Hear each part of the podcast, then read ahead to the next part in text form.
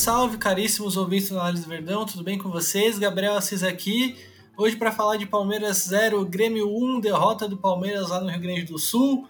O jogo não foi tão legal, né? Alguns problemas, a gente tem muita coisa para falar, entender o que aconteceu nessa atuação do Palmeiras, por que, que as coisas não foram bem.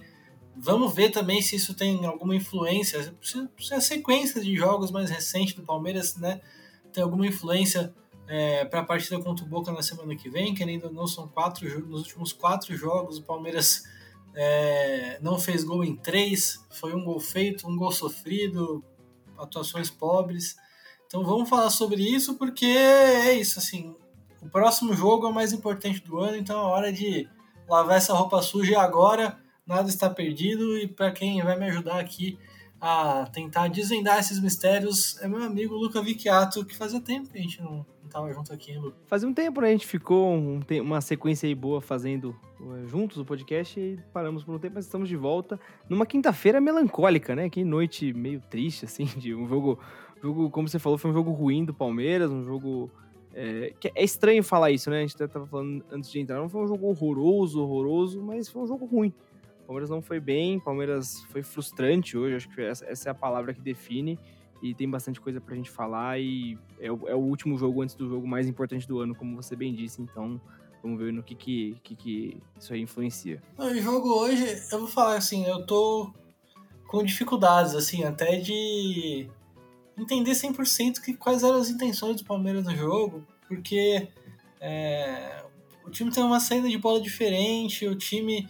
É, começo foi muito ruim, o Palmeiras sem conseguir sair jogando, tendo que estourar essa bola no Hendrick, perdendo a primeira bola com o Hendrick, perdendo a segunda bola no meio campo, tomou o gol logo no começo também com uma marcação individual desencontrada, que o Grêmio conseguiu bagunçar a marcação individual do Palmeiras e eu não sei, achei foi esquisito demais o Palmeiras hoje, Lucas. Foi, foi, eu concordo. Acho que essa questão do, do, do, primeiro gol ele condiciona muito, né, o jogo. Claro, um gol sempre muda a história do jogo, mas da maneira que foi, é, o jogo ainda estava um pouco desencontrado, né? Não sabia muito para que lado que ia. É, tinha essa questão, o Palmeiras estava tendo dificuldade de sair jogando, mas o Grêmio era um time que você já via que tinha deixava bastante espaço, principalmente pelo lado do campo, né? O, é, o Grêmio com uma formação ali é, um pouco um pouco fechada, né, com mais jogadores de meio campo e tudo mais, não tinham pontas assim.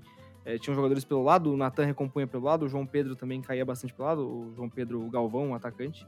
Mas o, o Grêmio mesmo assim deixava bastante espaço. E, mas saiu na frente e isso condiciona completamente o jogo. A partir dali virou uma pressão do Palmeiras com muito volume de jogo.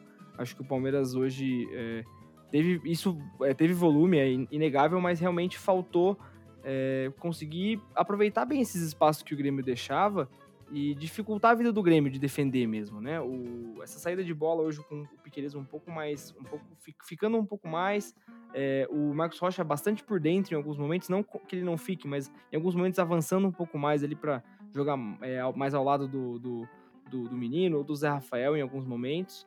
É, o Palmeiras, mas mesmo assim o Palmeiras não conseguiu ter bastante jogadas de conexão ali pelo lado do campo, principalmente. Se a gente for pensar Arthur e Piqueires de um lado, é, Mike e, e o Rafael Veiga, que cai bastante por aquele lado também. O próprio Marcos Rocha, que é um cara que, por mais que fique mais na saída de bola, também faz algumas ultrapassagens, então faltou bastante disso. O Palmeiras não conseguiu concatenar bem o jogo pelo lado do campo, onde tinha um pouco mais de espaço, e aí acabava recorrendo a bolas cruzadas na área. Eu, eu, eu, eu nunca vou ser contra cruzamento, acho que foi na última coletiva que o Abel falou que a maioria dos gols no Brasil sai de cruzamentos, e enfim, é, cruzamento não é ruim por si só, mas você cruzar por cruzar, botar a bola na área de qualquer jeito, é, é, aí já não, não, O Palmeiras não é assim, né? Geralmente. O Palmeiras consegue concatenar bem as jogadas, levar para o fundo, é, fazer movimentações por ali para tentar desmontar a defesa, e hoje não foi o caso. Foram cruzamentos mais antecipados, talvez até por essa questão do Piqueires estar tá ficando um pouco mais atrás. O Mike também não estava tão espetado hoje como ele geralmente fica.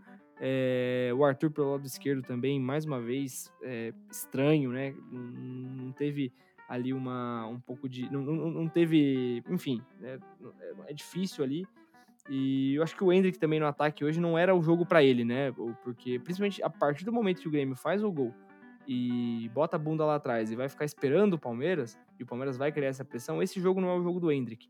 Né? Teve a questão física do Rony também, a ausência do Flaco Lopes por suspensão, mas qualquer um dos dois acho que seria mais interessante que o, que o, que o Hendrick, né? Eu sempre falo quando vejo jogos no, os jogos no estádio, o Rony ganha muita bola que não entra na estatística, né? Aquela bola que, que ele sobe junto com o zagueiro, o zagueiro é obrigado a botar para lateral, ou ele não consegue cabecear o suficientemente bem, a bola volta pro pé do Palmeiras. É, e o, o Hendrick não consegue fazer isso. Muitas vezes ele faz falta nesses aspectos, é, falta literalmente, né? Ele, ele comete faltas, é, vai picando o jogo, toma cartão amarelo. Hoje não foi o caso, né? Acabou nem, nem, nem tomando cartão, nem fazendo tantas faltas assim, mas não conseguindo brigar lá em cima e não conseguindo dar uma nenhuma perspectiva de primeira nem de segunda bola para o Palmeiras. E aí o jogo ficou meio desencontrado nesse aspecto. O Palmeiras não conseguiu, é, não conseguiu aproveitar bem os espaços que o Grêmio deixava. Acho que essa é a moral, assim, no geral, e principalmente nessa questão ofensiva, é, como faltou o lado de campo funcionar bem. O lado de campo não estava não, não é, bem azeitado hoje para funcionar e para tentar mexer um pouco a defesa do Grêmio, como o Grêmio, o próprio Grêmio fez no primeiro gol, por exemplo, em que consegue ali manipular bem as, a, a, marcação e chegar pelo lado esquerdo da, da, da, defesa do Palmeiras e fazer o gol. Bom, é por aí, assim, é, eu vou nessa também, porque realmente me surpreendeu, a escalação surpreendeu, né? Eu achei que o Abel ia desistir do Arthur pela esquerda hoje, mas não, não desistiu e, e surpreendeu o Henrique no lugar do Rony. A gente até especulou algumas questões táticas que podiam motivar essa táticas e técnicas que podiam motivar essa essa mudança. Depois a gente viu que o Massini, no, o Paulo Massini no canal dele no YouTube deu informação de que o Rony perdeu treinos na semana, teve algum problema. Então acabou ficando no banco hoje, mas pareceu mais uma questão pontual. É... O Grêmio é um time que marca individual e dá muito espaço entre os volantes e os zagueiros. O Corinthians fez o que quis contra o Grêmio, nesses, aproveitando isso. Um, um dos defeitos do Grêmio, na verdade. A outra coisa é que o Grêmio pressionava a saída de bola do Palmeiras. A primeira pressão era feita por três jogadores: o Soares, o JP Galvão e o Cristaldo. O Grêmio começou o jogo num losango no meio-campo, mais ou menos ali é, com esses três mais na frente, né, a dupla de ataque Soares e, JP, o Cristaldo como 10 por trás deles e um, e um tripé no meio campo com o Vila Sante, o PP e o Natan. É, e esses três jogadores mais avançados pressionavam. É, a impressão que eu tive é que talvez o Abel quis fazer uma saída com os quatro atletas, mais sustentada ali, é, para ter mais um, para ter essa superioridade numérica contra essa primeira pressão do Grêmio com três jogadores. É, outra coisa, talvez, é para mexer um pouco essa marcação individual do Grêmio, né? É, ao invés de você já ter uma estrutura mais fixa, com o Marcos Rocha saindo em três ao lado dos zagueiros, o Piquerez já espetado lá na frente, recua também o Piquerez, é, faz o Piquerez, sabe, o Piquerez subir, o Arthur se movimentar, e depois a mesma coisa no outro lado, o Marcos Rocha sobe, o Mike entra, acho que é, você ter os laterais partindo de uma posição um pouco mais recuada para atrair a marcação do Grêmio e conseguir abrir esse espaço entre volantes e zagueiros que a gente, que a gente falou e também talvez para os laterais partindo de uma posição mais recuada eles consigam é, fazer mais ultrapassagens, vir mais de trás e fazer mais ultrapassagens e também bagunçar essa marcação individual. Com, também achei que no começo o Palmeiras desligado não conseguindo trocar passes, talvez também sofrendo. Claro, tem o mérito do Grêmio, que começou marcando muito bem lá em cima, que teve uma belíssima troca de passes no lance do gol, foi um belo gol. É um time de qualidade, acho que uma derrota para o Grêmio na Arena do Grêmio está longe de ser um fim de mundo, um absurdo, um resultado surpreendente, um resultado escandaloso. Acho que dentro do, do no futebol brasileiro é uma derrota que tá, pode, pode entrar na conta, pode estar dentro do pacote, mas Claro que algumas coisas poderiam ter feito melhores, era uma derrota que dava para evitar também. É... E é isso, assim, a gente começou, começou mal, né? Começou meio desligado, errando demais, sem conseguir sair jogando, sem conseguir pressionar, marcando de longe. É... Enfim, alguns problemas. É... Outra coisa também que eu acho que teve muito foi, foram atuações individuais bem ruins. É, não consegui ver um que se salve. É, mas eu acho que aí entra outras, outra, outras questões, né? Assim, não sei o quanto. Eu tenho a impressão que, que a pegada do Palmeiras, desde que a Libertadores começou a funilar, caiu no brasileiro. É, eu tenho, e acho que é natural. Eu tenho a impressão que também quando tem semana livre ou quando volta de data FIFA, é, se por um lado é bom para descansar, por outro acho que quebra o ritmo competitivo dos caras. Ainda mais o Veiga, que hoje não estava bem e, e, e sempre que ele vai para a seleção ele não volta igual. Enfim, você passa um tempo treinando com, com, treinadores diferentes, métodos diferentes, viaja. No caso do Veiga, no caso do Rios, ainda fica no banco, fica sem jogar, perde ritmo. Acho que é Acho que tem um pouco disso também nas atuações individuais abaixo, mas eu ainda, Luca, eu ainda. Pode falar primeiro, mas eu acho que ainda queria falar um pouco da estrutura do Palmeiras, porque é, tá, tá difícil, viu? Sim, até, e até dar, deixar um gancho para você, acho que em termos individuais hoje foi realmente é o que você disse, ninguém se salvou muito, assim, o Palmeiras foi bem mal. É, mas eu acho que algumas questões de estrutura do time têm afetado o desempenho é, individual desses atletas. Hoje o Veiga, por exemplo, estava caindo muito mais pelo lado esquerdo, né? Ele não tem tanto essa, esse, esse costume. Eu acho que até foi uma questão do Abel tentando dar um pouco mais de, de assistência ali para o Arthur, fazendo esse lado esquerdo funcionar um pouco melhor, que acho que tem sido é, o grande problema do Palmeiras, né? Quem diria? Saiu o Dudu do lado esquerdo, do lado esquerdo ficou meio complicado. É, então, acho que isso acabou pesando também negativamente. É, o Veiga vem bem para construir pelo lado direito. Em alguns momentos ali, aquele lado direito tinha é, em alguns momentos, o, o antes, né, o, o, Veiga, o menino caindo por ali também, um cara encostando um pouco mais por ali. Mas acho que até essa questão da saída de bola hoje, que foi um pouco.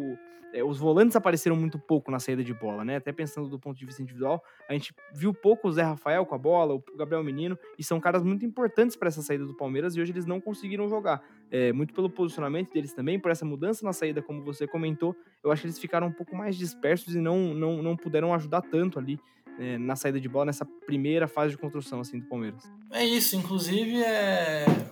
o Abel já está na coletiva enquanto a gente está gravando aqui, é... falando algumas coisas, especialmente batendo na questão da eficiência, né? Porque o Palmeiras teve volume de jogo, o Palmeiras teve volume de jogo em todos os jogos desde a lesão do Dudu, é... mas, mas eu acho que é, faltou eficiência hoje, é verdade. O Palmeiras não sem jogar bem criou o suficiente para empatar e virar o jogo. Teve a chance claríssima do Veiga no primeiro tempo, a bola na trave do Gomes no finalzinho.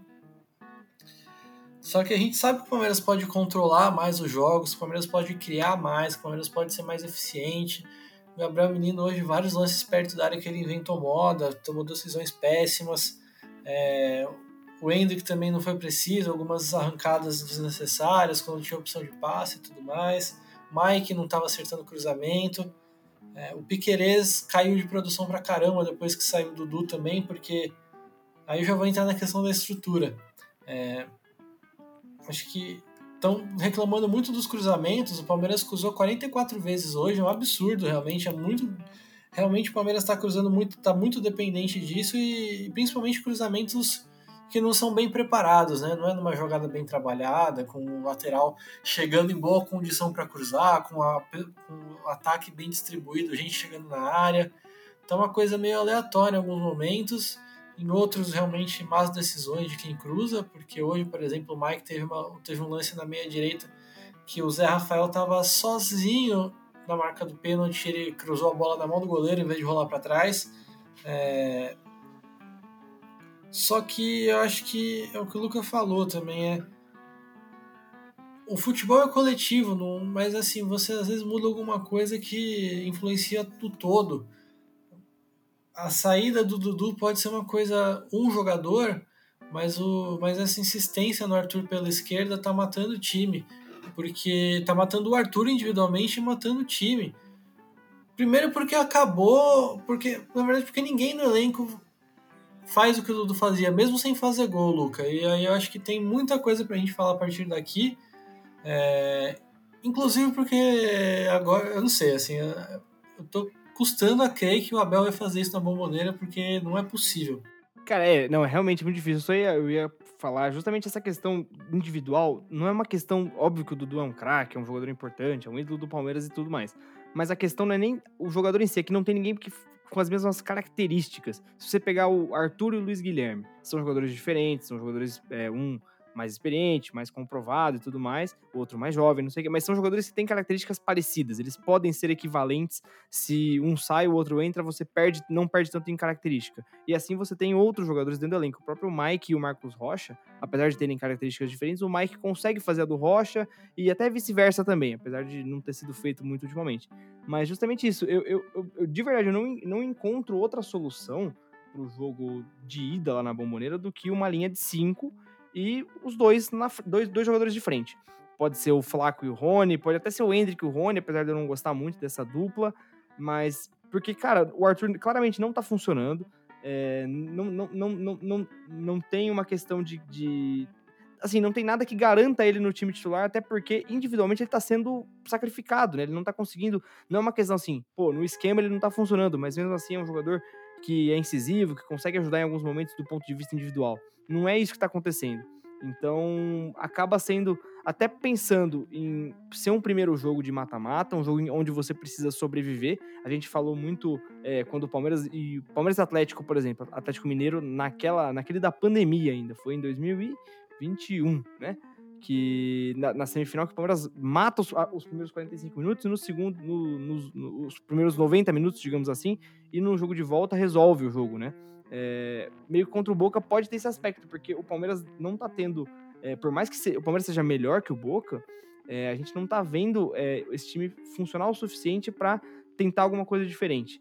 E, eu, assim, é, é, eu até mudei um pouco o, o foco aqui, mas é, bem por esse lado. Acho que a falta do Dudu é muito complicada por característica. Não tem ninguém no elenco que cumpra as características dele. O reserva do cara é o Breno Lopes, que é, tem uma característica completamente diferente da do Dudu. É um cara de atacar espaço, de jogo sem bola. O Dudu é um cara que gosta da bola no pé, do 1, 2 e tudo mais.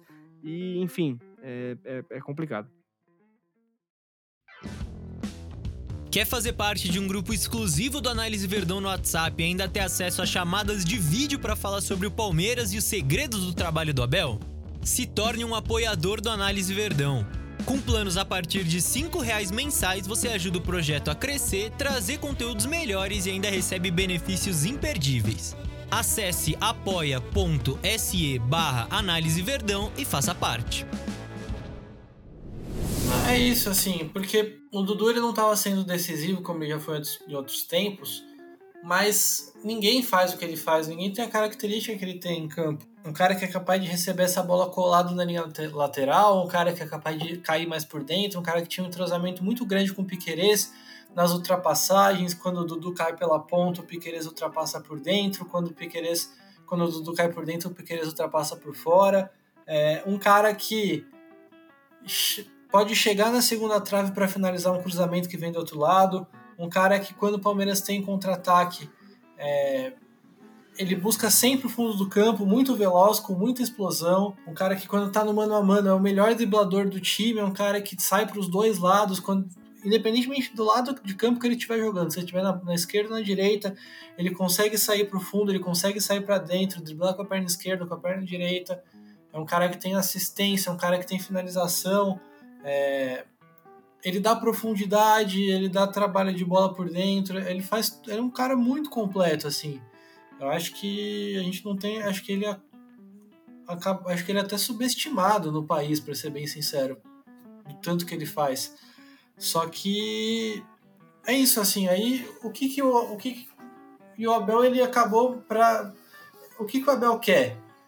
Ele quer ter os caras mais prontos em campo. E e realmente, assim, é, o Arthur é um cara, um jogador praticamente pronto, o Mike é um jogador praticamente pronto, a dinâmica do Mike na ponta funciona bem quase sempre, o Rony é um jogador pronto, o Veiga é um jogador pronto. Eventualmente, para você, uma outra alternativa poderia ser colocar o John John, ou colocar o Flaco, ou colocar o Kevin, ou colocar o Hendrick, seja quem for.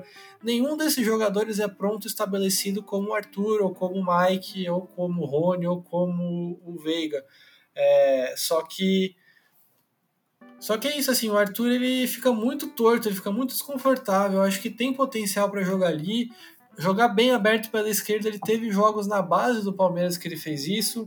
Jogar mais por dentro ali como um segundo meio-campista, Ele teve um momento no Bragantino para fazer isso, mas assim, muda muito a posição corporal, ele fica torto.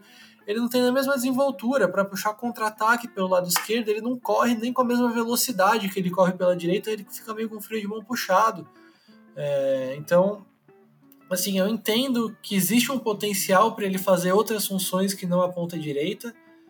É, entendo até que o, entendo até o Abel ter testado e insistido um pouquinho, mas assim, acho que para esse jogo, acho que assim, desde, sabe assim, contra o Corinthians não deu certo. Insistiu mais um pouco contra o Goiás, muita gente já reclamou, eu também acho que não era ideal, mas já ainda eu ainda no meu julgamento pessoal eu deixei passar, tipo, beleza, vamos mais um jogo aí, tentar desenvolver ele, não tem problema. É, hoje eu já achei que exagerou, já não era para jogar assim, e contra a bombo, na Bomboneira eu acho impensável fazer isso. É, não tem nada que leve a crer que vai dar certo.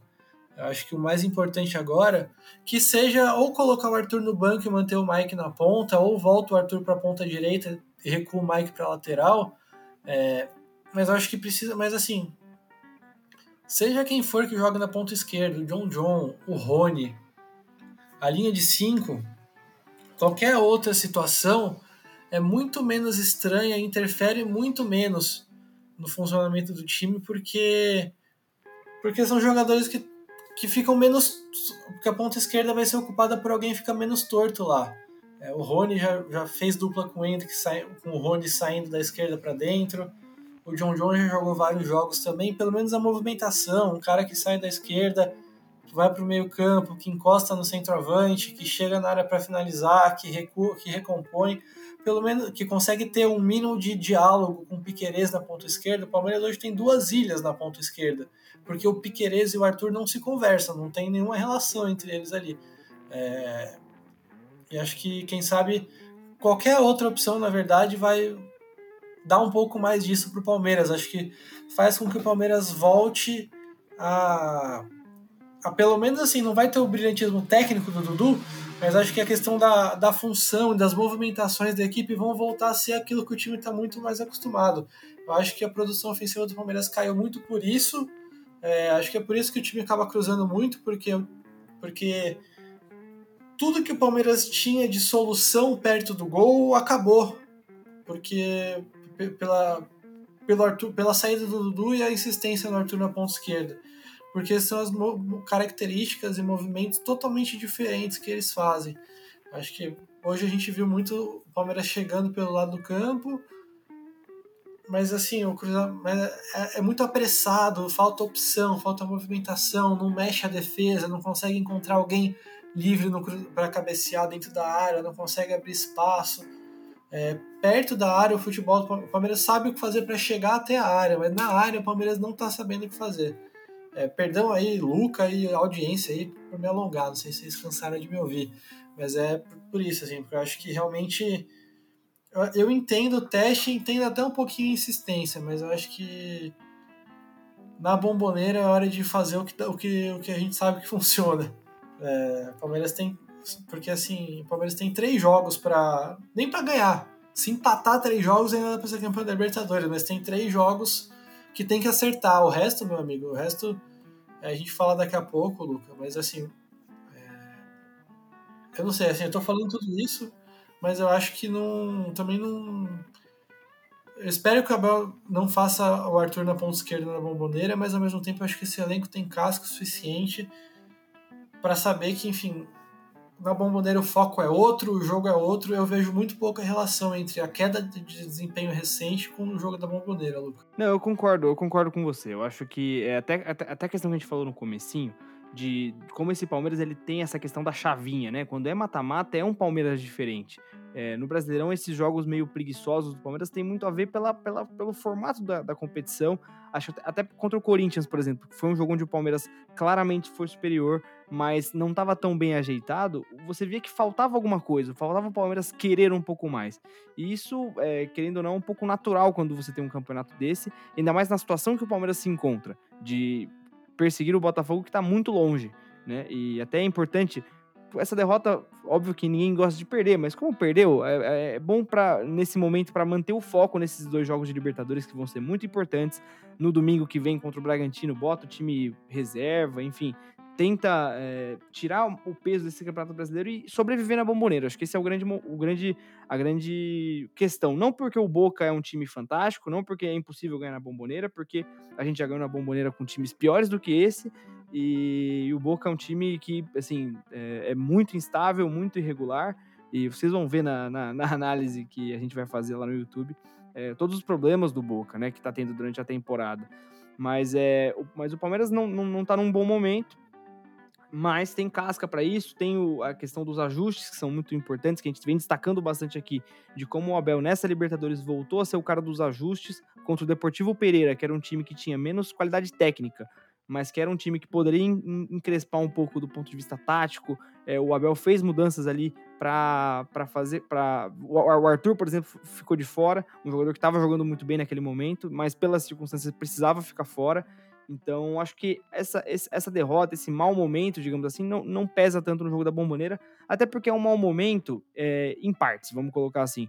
É um mau momento onde o Palmeiras tem dificuldade de marcar gols, mas é, onde o Palmeiras tem. A gente tem que pegar contexto. Teve um clássico contra o Corinthians fora de casa, teve um jogo contra o Deportivo Pereira, que é um dos jogos assim. Imagina você, como atleta, ter ganhado o jogo fora de casa por 4 a 0 vai jogar a volta em, em, com essa vitória. Como que você vai jogar esse jogo?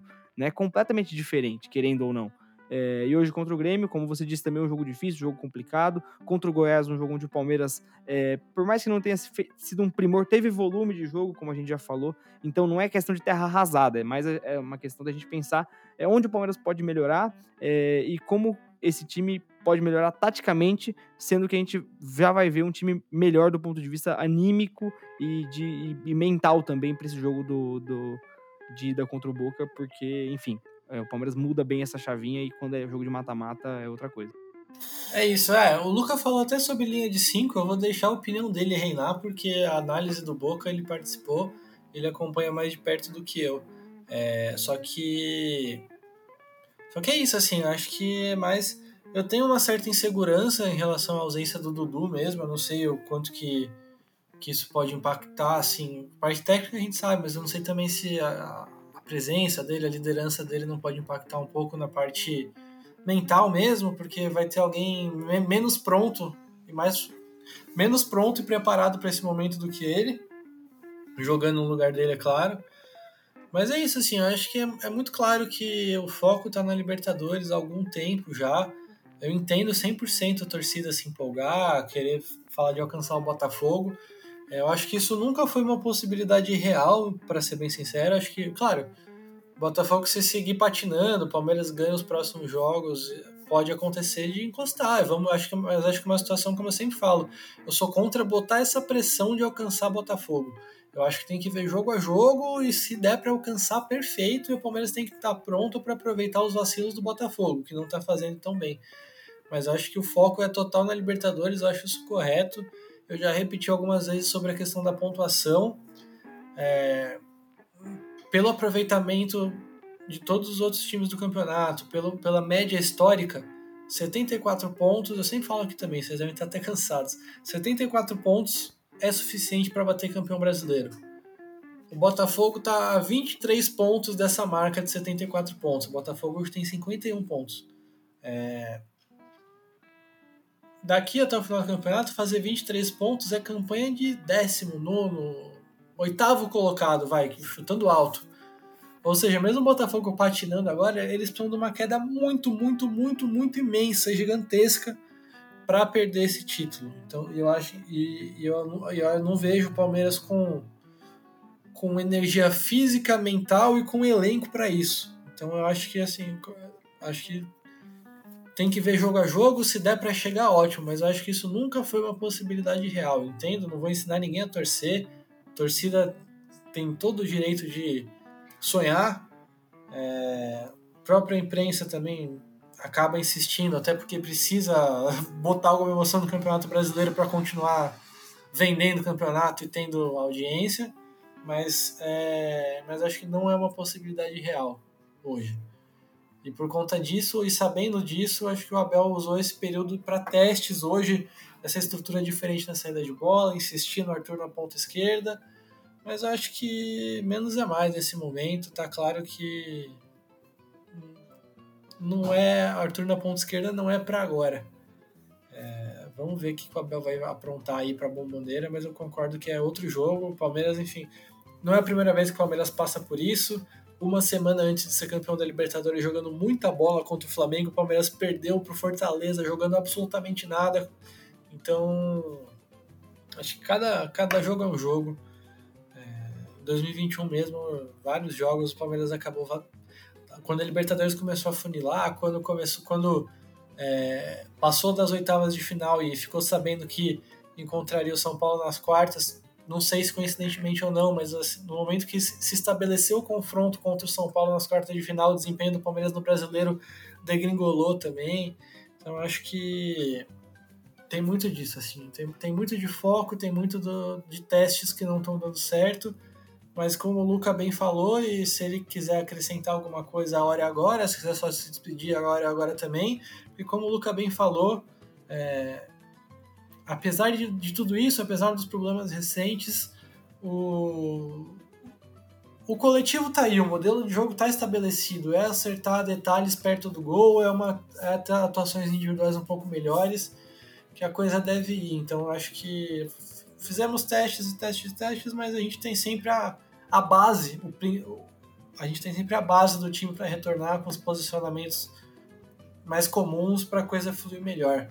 Muito obrigado, Luca. Assis, muito obrigado. Obrigado a todo mundo que ouviu a gente até agora. E é isso. O, o coletivo sempre sobressai o individual e vamos vencer. Tá tudo.